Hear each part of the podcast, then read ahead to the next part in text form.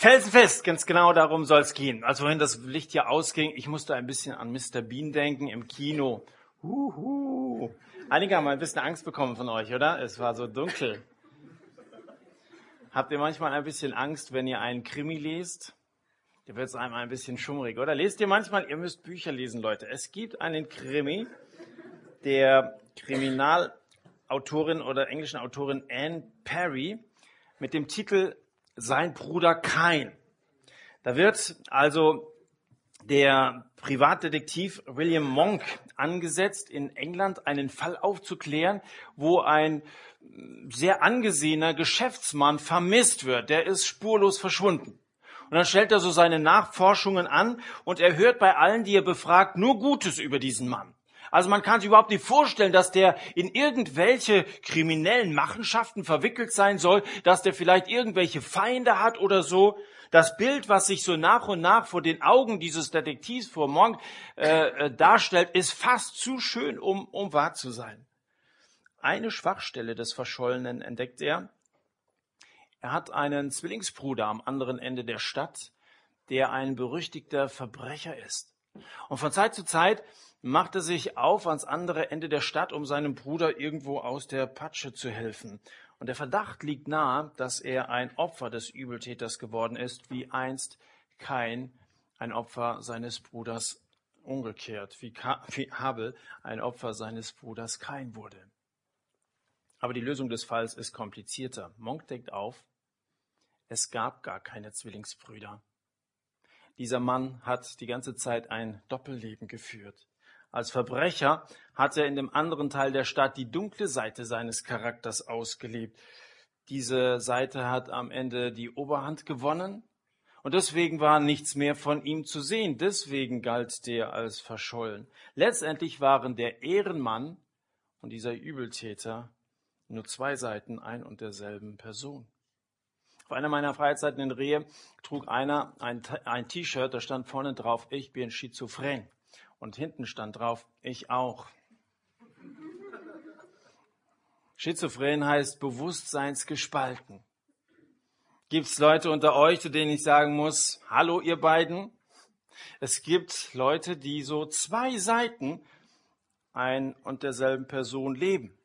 Die auf der einen Seite sehr fromm sind, die gehören offensichtlich dazu, die kommen zu solchen Veranstaltungen wie hier, aber die irgendwie im anderen Teil ihres Lebens ein völlig anderes Leben führen. Es gibt Menschen, die verschiedene Personen in sich bergen.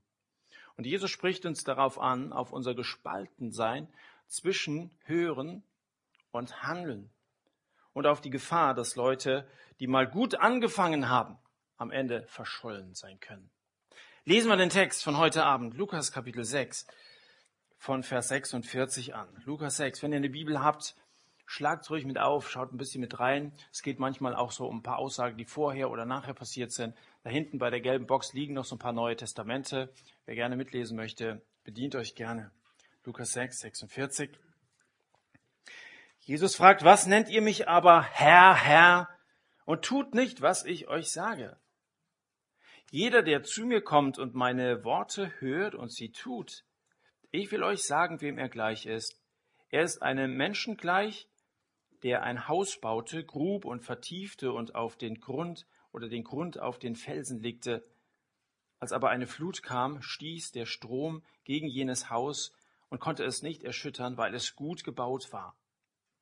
Der aber gehört und nicht getan hat, ist einem Menschen gleich, der ein Haus auf Erde baute oder auf Sand, ohne Grundmauer.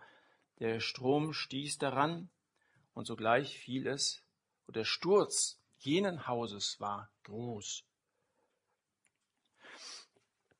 Jesus predigt hier und ich sage euch, der hat anders gepredigt als ich gepredigt oder predige oder wie irgendeinen anderen Prediger, den ihr je gehört oder bewundert habt. Die Leute waren erstaunt über die Rede von Jesus. Der redete nicht wie einer, den sie kannten, so aus dem Tempel oder so. Er hatte eine ganz besondere Vollmacht und das ist ein Teil der sogenannten Bergpredigt, die alle, die irgendwo mal was von der Bibel gehört haben, schon mal irgendwo aufgenommen haben. Einige Aussagen aus der Bergpredigt. Das ist eine Kurzfassung. In Matthäus ist das Ganze ein bisschen ausführlicher beschrieben. Jesus predigt. Wie so ein Gärtner, der seine Blumen gießt, ist er um das Wachstum seiner Zuhörer, derer, die zu ihm gekommen war, besorgt. Und seine Zuhörerschaft besteht, genau wie hier, aus einem ganz bunten Strauß ganz unterschiedlicher Leute. In Vers 17 könnt ihr sehen, wer ihm zugehört hat. Das heißt, eine große Schar seiner Jünger und eine große Menge des Volkes kamen.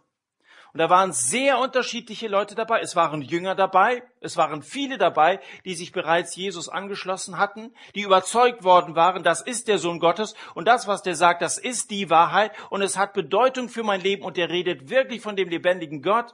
Und es waren einige Skeptiker dabei. Die waren sich noch nicht so ganz sicher. Sie haben es vielleicht in Erwägung gezogen, sich diesem Jesus anzuschließen. Sie kannten einige Jünger, Jesus noch nicht so direkt, deswegen waren sie mitgekommen, um ihn auch mal zu hören.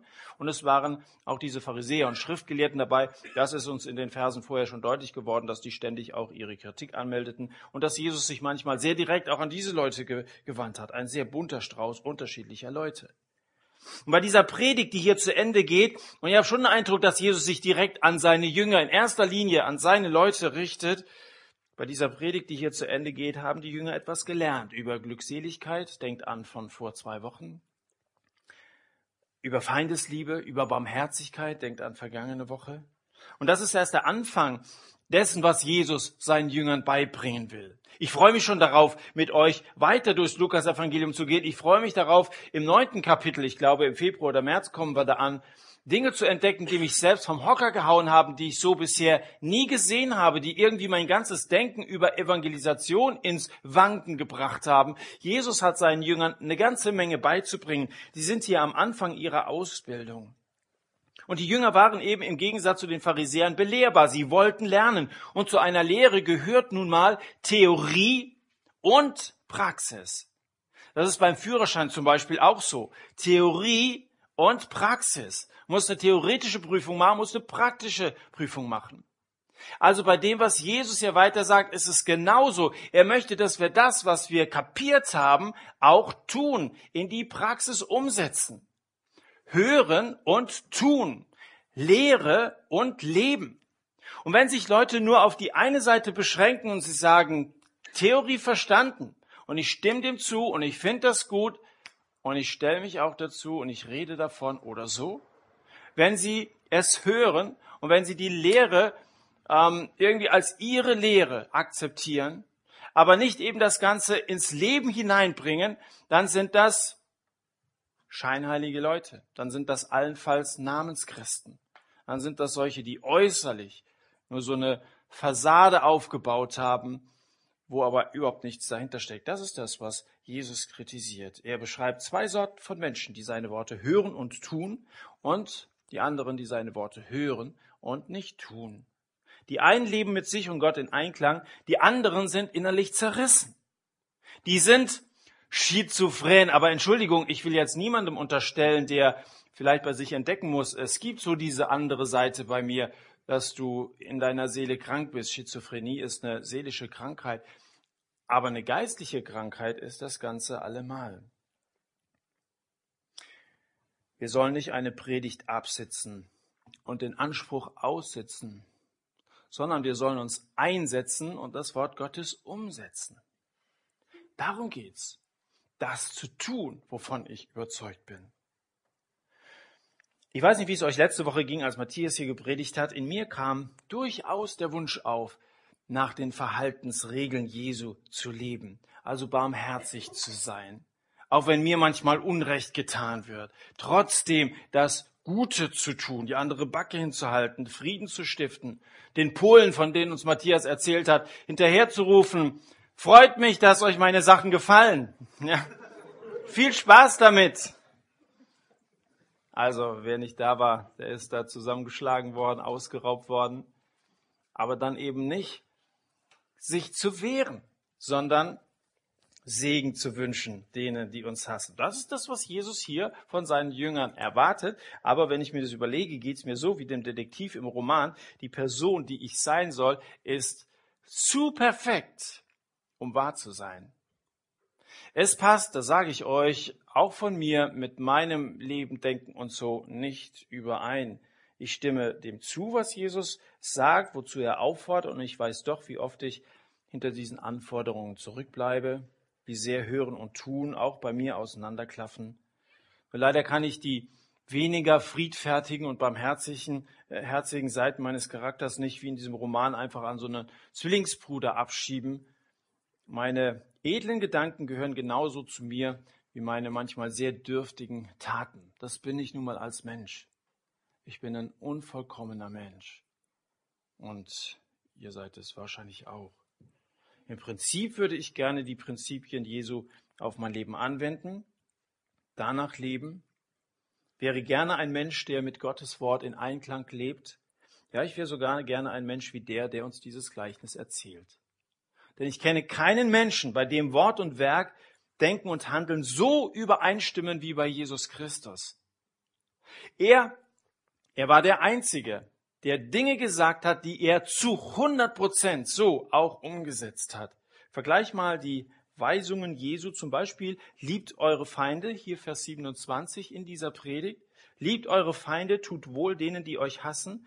Vergleich mal seine Weisungen mit seiner Lebensweise, speziell mit seinem Leidensweg.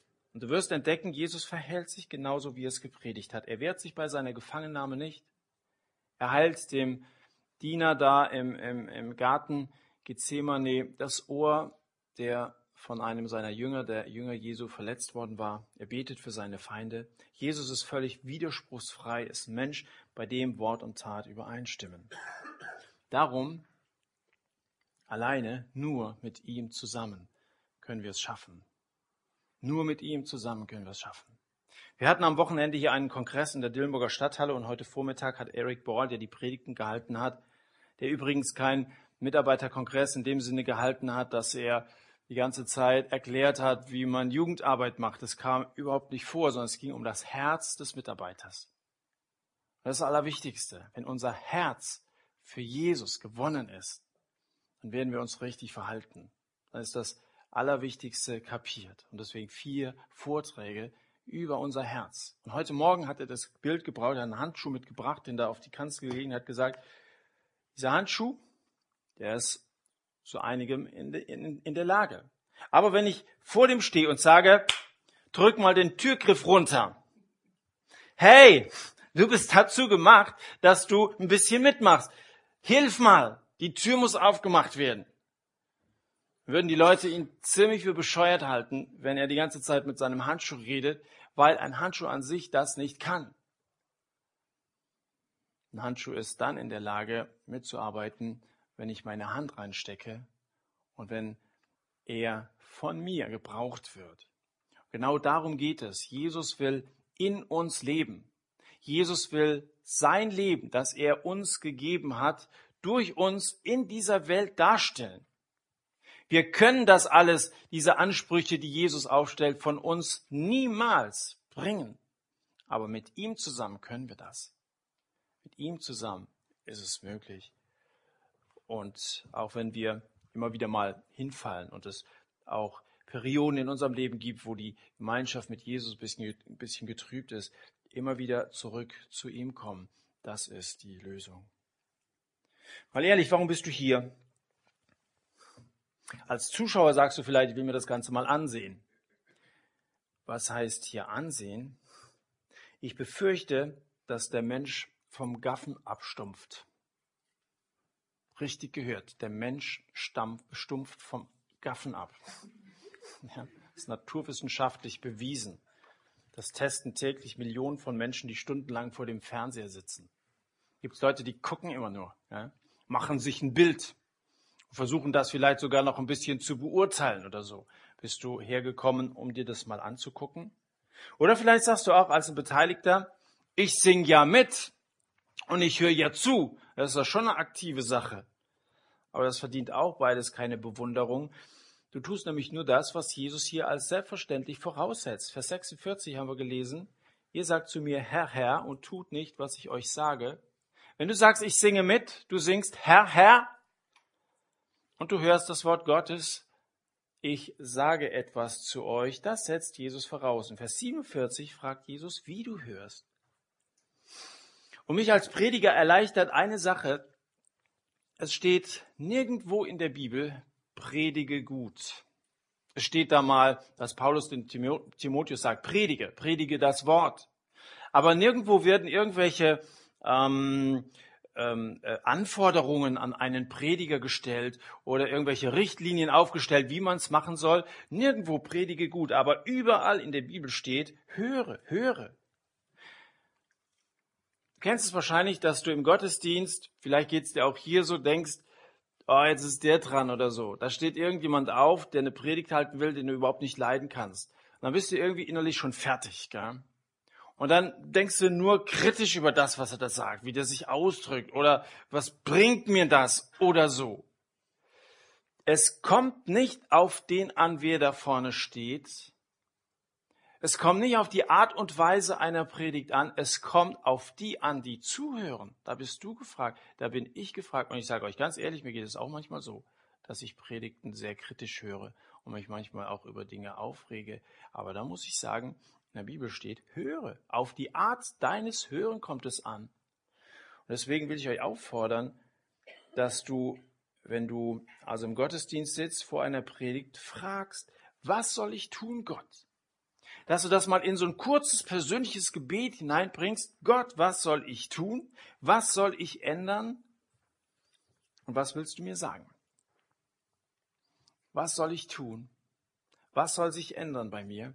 Was willst du mir sagen? Bete das vor einem Gottesdienst und lass dir von Gott direkt durch irgendeine Aussage in so einer Predigt sagen, was er nun von dir erwartet. Es geht um die Art und Weise unseres Zuhörens. Hm. Herr, Herr. Was heißt Herr? Herr heißt ja, dass ein Diener zu seinem Gebieter kommt und sagt, hier bin ich, ich stehe dir zur Verfügung. Ein Herr ist einer, der das Sagen hat. Verstehst du, hier geht es um das Herr Jesus anerkennen im wirklichen Sinne. Herr, hier bin ich, ich möchte dein Diener, deine Dienerin sein, möchte gerne tun, was du sagst. Sage im richtigen Sinne, Herr, und höre richtig zu. Als echter Zuhörer, als Jünger Jesu brauchst du mehr als zwei Ohren. Da brauchst du auch zwei Hände und da brauchst du auch zwei Füße, um das Ganze umzusetzen. Und soweit ich das sehe, seid ihr alle soweit ganz gut ausgestattet. Die Voraussetzungen bringt ihr mit. Jesus erspart dir nicht deinen Beitrag zu mehr Frieden und mehr Gerechtigkeit in dieser Welt zu leisten, soweit das in deinen, in unseren Kräften steht. Und er will das nicht, dass du jetzt etwas tust, um dir das Leben schwer zu machen, um dir dein letztes bisschen Freizeit zu rauben oder so, sondern er will das erstens, weil unsere Welt Frieden und Gerechtigkeit so nötig hat. Weil Gott traurig ist über das, was in dieser Welt alles so läuft und er so ein paar Lichter in dieser dunklen Welt braucht. Unsere Welt hat Frieden und Gerechtigkeit, um mal bei den Themen zu bleiben, die er gerade hier angesprochen hatte zuvor, ähm, so nötig. Zweitens, weil Gott mit dir zusammenarbeiten will. Ist nicht schön? Natürlich könnte Gott das alles alleine machen. Der ist nicht auf dich angewiesen. Der ist nicht auf deinen Dienst angewiesen. Der ist auch nicht auf deine Gebete angewiesen. Du bräuchtest nicht beten, um Gott zu informieren. Gott, ich will dir mal erzählen, was hier alles los ist. Gott ist allwissend. Und du brauchst ihm auch Gott nicht zu dienen, weil Gott allmächtig ist. Der kann alles selber machen. Aber er möchte mit dir zusammenarbeiten. Und das dritte, warum Jesus dir deinen Beitrag zu Frieden und Gerechtigkeit nicht erspart ist, weil aktiv sein eine ganz wichtige Seite unseres Menschseins ist. Wir sind nicht zum Nichtstun geschaffen. Aktiv sein eine ganz wichtige Seite unseres Menschseins. Das wird schon im Alltag deutlich. Eine Krankheit ist leichter erträglich, wenn ich aktiv zur Genesung beitragen kann. Und wenn es nur ist, dass ich ein paar Pillen, Tropfen oder Zäpfchen schlucke oder was auch immer unternehme, gell? Ja, ich schluck die lieber. okay, aber, aber etwas zu tun bringt Befriedigung, versteht ihr? Etwas zu tun, selber irgendwas beitragen zu können, das, das ist sehr wichtig für uns. Jetzt zu dem, was Jesus hier als, als Gleichnis erzählt. Er selber, der Erzähler, ist ein Fachmann. Der ist Spezialist in jeder Hinsicht. Einmal haben wir gesehen, er erfüllt das absolut. Er ist Täter des Wortes und er ist Fachmann auch in dem Sinne, weil er Zimmermann ist. Das heißt, er versteht was vom Hausbau. Der greift also ein Bild aus seinem eigenen Berufsleben auf. Da ist erstmal die Rede von diesem einen Mann, der auf Felsen baut, felsenfest. Kann sein, dass dieser Mann eine Menge Arbeit mehr als der andere hatte. Also der musste graben und das war ziemlich anstrengend. Felsen wirst du immer irgendwo finden, aber manchmal musste ganz schön nach unten graben, bis dass er seine Fundamente setzen konnte. Der musste öfter eine Pause einlegen, musste sich den Schweiß von der Stirn wischen, abends fiel der wie ein Stein zu Bett. Aber diese Arbeit war erforderlich. Der Mann tat sie, weil er klug ist. Matthäus in der Bergpredigt sagt Jesus, es war ein kluger Mann. Ich umgebe mich gerne mit klugen Leuten, bin selber nicht so klug, aber es ist gut, mit weisen, klugen Leuten zusammen zu sein, sich gegenseitig auch Ratschläge zu geben. Ein Kluger lässt sich nicht von Gefühlen leiten. Manche geben sich irgendwie nur so den äh, Neigungen hin, die über sie kommen, oder irgendwelche Umstände und man lässt sie irgendwie so mitziehen. Nee, so ein Kluger lässt sich nicht von Gefühlen leiten, sondern er überlegt. Er durchdenkt die Sache mal richtig. Und beim Hausbau ist es ratsam, vorher einen guten Plan aufzustellen. Und sein Wille bedenkt die Konsequenzen. Er rechnet alle möglichen Eventualitäten mit ein. Ein kluger Mann ist außerdem zielstrebig. Ein kluger Mann ist ausdauernd und diszipliniert. Und ein kluger Mann baut auf Gott. Ein kluger Mann vertraut nicht sich selbst, weil er sehr gut weiß, dass er fehlerhaft ist. So wie wir eben festgestellt haben, wir kriegen das nicht hin, was Jesus von uns erwartet, muss man einsehen, ich brauche jemanden, der mir dabei hilft. Ein kluger Mann weiß, dass er selber ohne diesen Felsen aufgeschmissen wäre. Und deswegen ist ein kluger Mann auch bescheiden. Einer, der auf Gott baut, ist bescheiden. Darum sind echte Fundamentalisten bescheiden. Fundamentalisten, das ist ja eines der beliebtesten Schimpfwörter geworden. Aber man kann nicht jeden, der einen festen Standpunkt hat, der von der Sache wirklich überzeugt ist, gleichsetzen mit Leuten, die Andersdenkende mit Bomben in die Luft jagen. Wieso nimmt man einen Begriff, der ursprünglich eine sehr, sehr positive Sache ist, und eigentlich auf diese Geschichte hier zurückgeht, dass ich ein Fundament in meinem Leben brauche, warum nimmt man so einen Begriff, um das für irgendwelche Fanatiker zu verwenden? Mit religiösen Fanatikern und politischen Gewaltverbrechern haben wir nichts zu tun. Aber wir haben es mit Jesus zu tun. Jesus, dessen Bergpredigt mit dem Rat endet und darin gipfelt, bau dein Lebenshaus auf ein festes Fundament. Da war dieser eine kluge Mann. Und dann war da eben noch dieser andere, der Dumme oder der Törichte, wie es in Matthäus heißt. Hier steht nichts von dumm, nennen wir ihn den Sandmann. Und dieser Sandmann, der macht es dem anderen nach.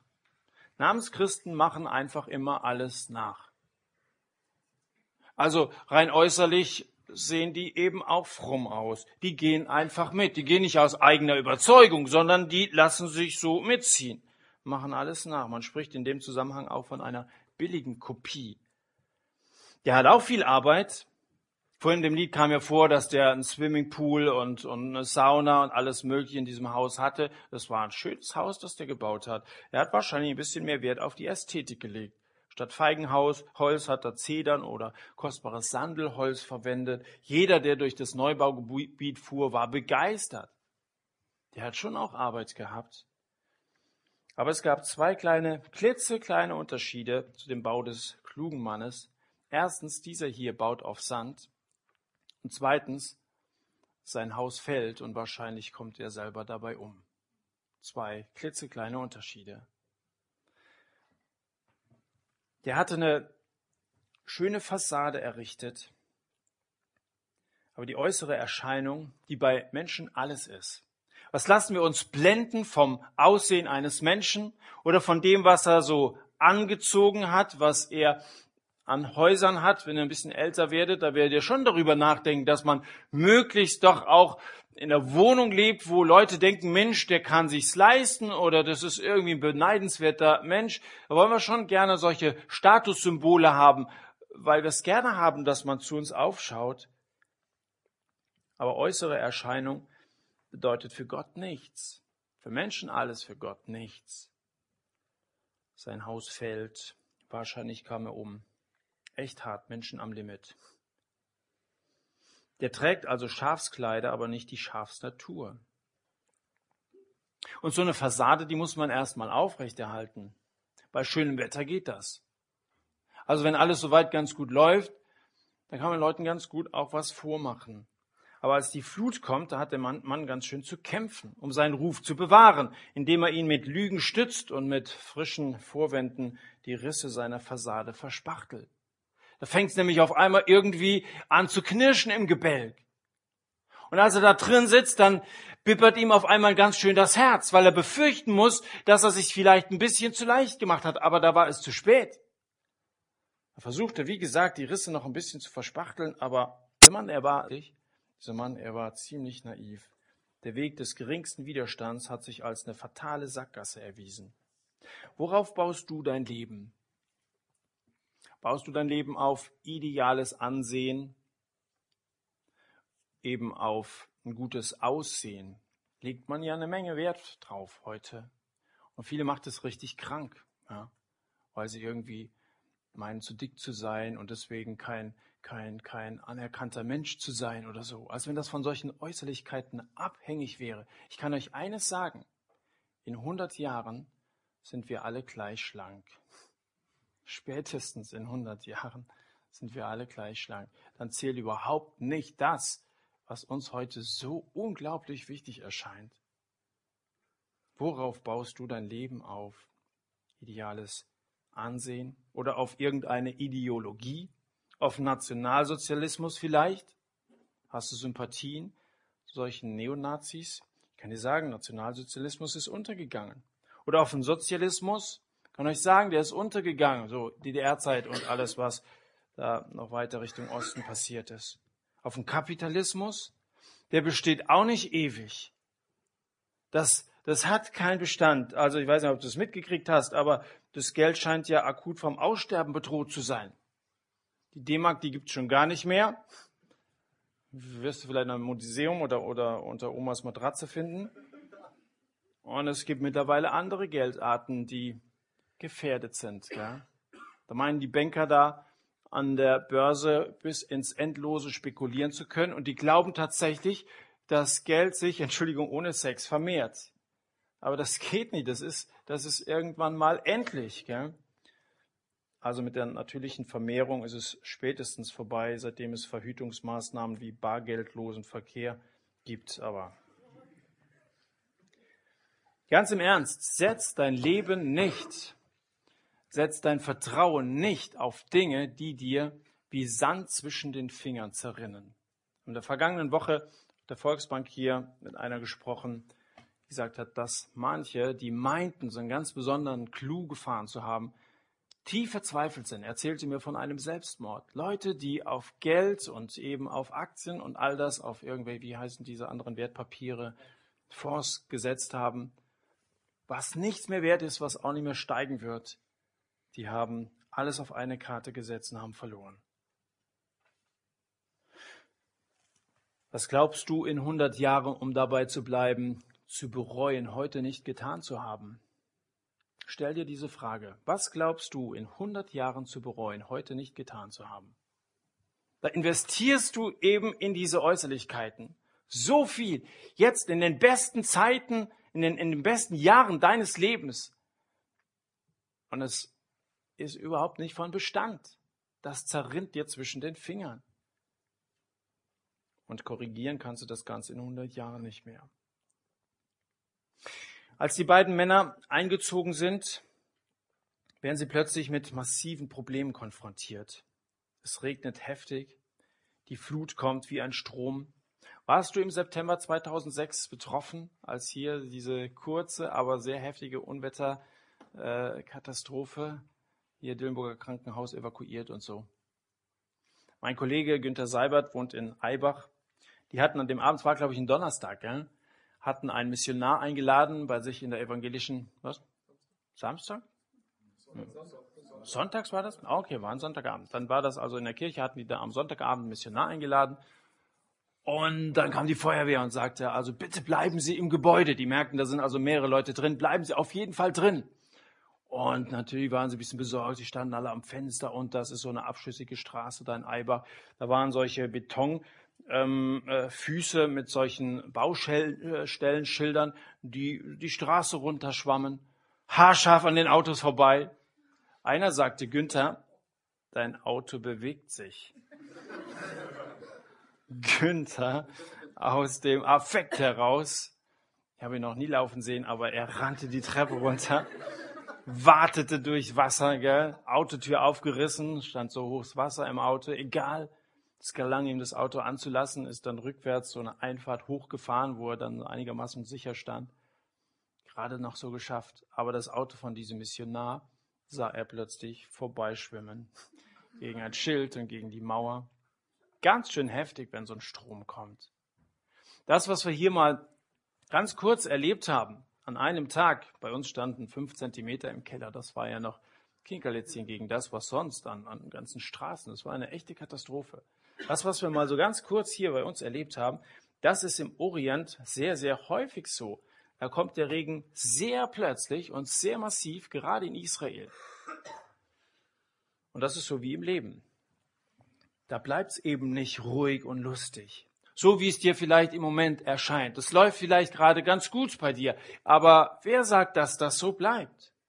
Jetzt kommst du zum Satt, singst Halleluja und lässt Gott ansonsten einen guten Mann sein.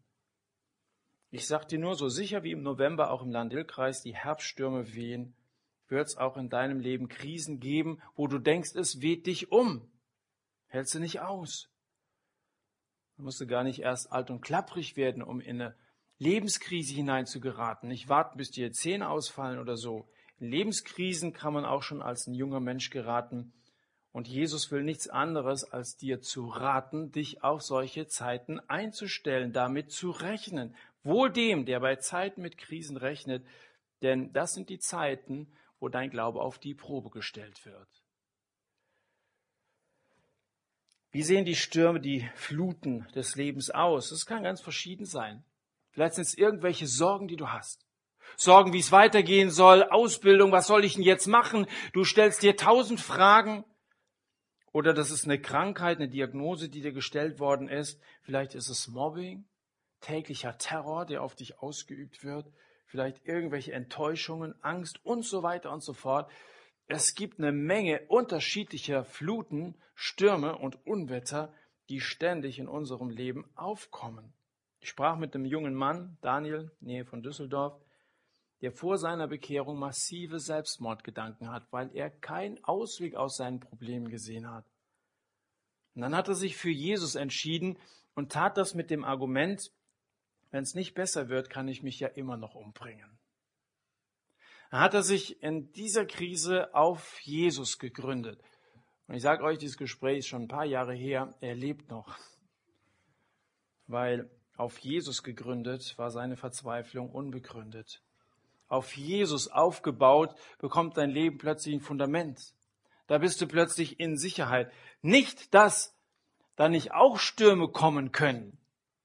Aber glaubst du nicht, dass der Mann in seinem Sandhaus berechtigte Sorge hatte und verzweifeln musste, weil er wusste, ich habe eben nicht die Mühe mir gemacht, um so ein Fundament zu graben. Im Gegensatz zu, zu dem anderen, der relativ relaxed wahrscheinlich in seinem Haus saß. In dem Lied kam das zum Ausdruck. Die haben gefeiert und was haben die getrunken? Na, wurscht. Also schwarze Wolken ziehen in unserem Leben oft dann auf, wenn es uns überhaupt nicht passt. Das ist ja nicht kalkulierbar, das Wetter. Da kannst du planen, schöne Sommerparty zu machen, aber dann das Wetter eben mies. Das kommt oft, wenn es uns überhaupt nicht passt. Und genau solche Zeiten, Krisenzeiten, die planen wir natürlich nicht ein. Nochmal, es trifft alle beide. Es trifft den, der auf Sand gebaut hat, genauso wie den, der auf den Felsen gebaut hat. Manchmal scheint es mir sogar so zu sein, dass Gläubige noch mehr Gegenwind kriegen als andere. Das hat vielleicht drei unterschiedliche Gründe. Erstens behält Gott sich das Recht vor, deinen Glauben auf die Probe zu stellen, auf Echtheit zu prüfen. Das tut Gott manchmal. In der letzten Staffel haben wir über Abraham gesprochen, der plötzlich aufgefordert wurde, seinen Sohn Isaak zu opfern. Ist doch verrückt. Was verlangt Gott da von ihm? Manchmal stellt Gott den Glauben seiner Leute auf die Probe. Deswegen passiert manchmal sowas in unserem Leben. Zweitens, von der Welt geht Hass und Verfolgung aus. Das trifft vielfach die Christen. In Matthäus erzählt Jesus, dass Regen kam von oben, dass die Flut stieg von unten. Manchmal geht es von Gott aus, manchmal kommt es von unten, von der Welt. Christen sind die am stärksten wegen ihres Glaubens diskriminierte und verfolgte Gruppe der Welt überhaupt. Die weltweite evangelische Allianz hat in einem Bericht an die Menschenrechtskommission der Vereinigten Staaten gesagt, nur weil sie Christen sind, werden schätzungsweise 200 Millionen Menschen die der UN-Menschenrechtserklärung garantierten Grundrechte vorenthalten. 200 Millionen Christen leiden unter Verfolgung. Uns geht's hier sehr gut aber es trifft vielfach in der Welt die Kinder Gottes. Und das Dritte, dann redet Jesus eben neben dem Regen und der Flut noch von dem Wind. Satan versucht Menschen, auch Christen, zur Sünde zu verführen. Er schleicht umher, so sagt er mal im Buch Hiob, und ist irgendwie unberechenbar. Er versucht Menschen, auch und gerade vielleicht Christen, zur Sünde zu verführen, wo er nur kann. George Werber hat mal gesagt, es scheint so zu sein, dass der Teufel seine feurigen Pfeile nicht an Namenschristen verschwendet. Das ist völlig wurscht, wie die Namenschristen leben. Die, die sind keine Gefahr für den Teufel. Von denen geht überhaupt kein Zeugnis aus oder so. Aber die, die es ernst meinen, die werden manchmal ganz besonders unter Beschuss genommen. Da schießt er aus allen Rohren. Also das betrifft uns als Christen ganz genauso. Und da merken wir, das Wichtige ist eben nicht eine feine Fassade, sondern ein festes Fundament. Sorgen und Unsicherheiten kommen bei uns allen vor. Aber sie fegen den Christen nicht weg, sondern die machen die auf Jesus gegründete Hoffnung nur noch fester. Wenn du dann mal mit Jesus solche Krisen durchstanden hast und gemerkt hast, dieses Fundament hält, dann glaubst du umso fester daran, dass die Entscheidung für Jesus richtig war, dass es gut war, dieses Fundament gelegt zu haben. In dieser Predigt hier fragt Jesus unerbittlich nach dem, was sich hinter unserer Fassade abspielt und überhaupt, was sich hinter deiner ganzen Lebensphilosophie, hinter deiner Lebensführung verbirgt. Du kommst nicht in den Himmel, weil du ein Idealist bist. Kommst nicht in den Himmel, weil du ein Humanist bist, so gut zu anderen bist oder so. Kommst nicht in den Himmel, weil du ein Kirchensteuerzahler bist oder ein braves Kerlchen. Deswegen kommst du nicht in den Himmel. Kommst auch nicht in den Himmel, wenn du nur halbherzig an Jesus geglaubt und seinen Worten nur in Auswahl vertraut hast und in Ausnahmen gehorcht hast. Wenn sich im Gericht herausstellt, dass du dein Leben auf irgendein anderes Fundament gebaut hast, außer auf Jesus, dann bist du verloren, weil alle anderen Fundamente dann nicht mehr da sein werden. Das einzige Fundament, das alles überlebt, das alles übersteht, das alles überdauert, ist Jesus Christus. Und ihm gilt es zu gehören und auf ihn gilt es zuhören. Und zwar im richtig verstandenen Sinne. Nicht nur hier zu sitzen. Also es geht nicht darum, dass du sagst, na, ich hab's doch gemacht, heute Abend zuzuhören, sondern in dem Sinne, wie wir gesagt haben, ihm auch zu gehorchen. Das umzusetzen, was du gehört hast, das zu leben. Jesus wirklich Herr in deinem Leben sein zu lassen. Lass dich als Handschuh anziehen und gebrauchen und sei ein Segen in dieser Welt. Ich habe da von der Schizophrenie gesprochen und von der Krankheit. Es ist nicht so, dass Gott zu dir sagt, du bist doch krank. Wenn du einsiehst, dass du so ein gespaltener Mensch bist, dann komm zu Jesus. Er wird dich nicht fertig machen. Er wirft dir nicht vor, dass du ein Sünder bist. Er wirft dir allenfalls vor, wenn du es nicht zugibst. Er wird dir nicht sagen, du bist doch krank, sondern er wird sagen, du bist krank, da kann ich dir helfen. Gott hat das Anliegen, dass du wieder gesund wirst. Wenn wir da von einer geistlichen Krankheit sprechen, Gott möchte nicht, dass du so zerrissen hin und her auf diesen beiden Seiten rumstolperst und hampelst und dabei selber so unglücklich bist. Kannst mir nicht erzählen, dass du ein fröhlicher Christ bist und ein siegreiches Leben führst, wenn du so ein Scheinleben aufgebaut hast und auf zwei Hochzeiten tanzt. Außerdem, wenn du dein Hören und dein Tun nicht in Einklang bringst, was willst du deinen Freunden sagen, die nicht mit Gott leben? Dann nehmen die doch irgendwie wahr, dass du auch so eine fromme Seite hast und sonntags äh, das und das nicht äh, kannst, weil du zum Gottesdienst gehst oder, oder vielleicht auch nur, weil du es musst oder so, keine Ahnung, von deinen Eltern aus. Aber du wirst nie überzeugend mit deinem Fuß aufstampfen können, wenn du auf einem wackeligen Drahtseil stehst. Oder eben auf Sand. Also dein Leben wird alles andere als überzeugend sein. Überzeugend wird es auf dem stabilen Fundament Jesus sein. Hast du bisher auf Sand gebaut? Jetzt kannst du noch umkehren. Der Fels, Jesus, ist überall zu finden. Ich habe vorhin gesagt, du kannst graben, wo du willst, kannst auf dem Globus irgendwo einen Punkt ausmachen und wenn du gräbst, manchmal wird es ein bisschen mehr Arbeit sein als an einer anderen Stelle, aber irgendwann wirst du auf Felsen stoßen. Jesus ist überall zu finden und egal in welcher Lebenssituation du dich gerade befindest, grabe und du wirst auf ihn stoßen, du wirst ihn finden, er wird sich finden lassen. Jeremia Kapitel 29, ruft ihr mich an, geht ihr hin und betet zu mir, dann werde ich auf euch hören. Und sucht ihr mich, so werdet ihr mich finden. Ja, fragt ihr mit eurem ganzen Herzen nach mir, so werde ich mich von euch finden lassen, spricht der Herr. Fragt einfach, sucht ihn, grabt und baut euer Leben, dazu ist es nicht zu spät, baut euer Leben auf dieses Fundament und verbanne entweder den Kain oder den Abel aus deinem Leben. Solange Meinen und Tun unverbunden nebeneinander existieren, solange wirst du dich nicht als ein ganzer Mensch fühlen. Jesus will, dass du gesund bist und Jesus will durch sein Gleichnis davor bewahren, dass wir zu gespaltenen Persönlichkeiten werden. Wir wollen so machen, dass wir so eine Zeit der Stille haben, wo du über das, was dir heute Abend so durch den Sinn gegangen ist, an vielleicht so einer dunklen Seite deines Charakters, wo wir darüber mit Jesus ins Gespräch kommen wollen. Eine Zeit der Stille, wo du auf das antworten darfst, was Gott heute Abend bei dir angesprochen hat. Zeit der Stille, wo du dich an Jesus wenden darfst und sagen darfst, Herr, ich merke, ich bin irgendwie geistlich krank. Da stimmt was nicht bei mir. Und ich sage dir, das ist überhaupt keine Schande. Jesus freut sich darüber, wenn einer kommt und das einsieht.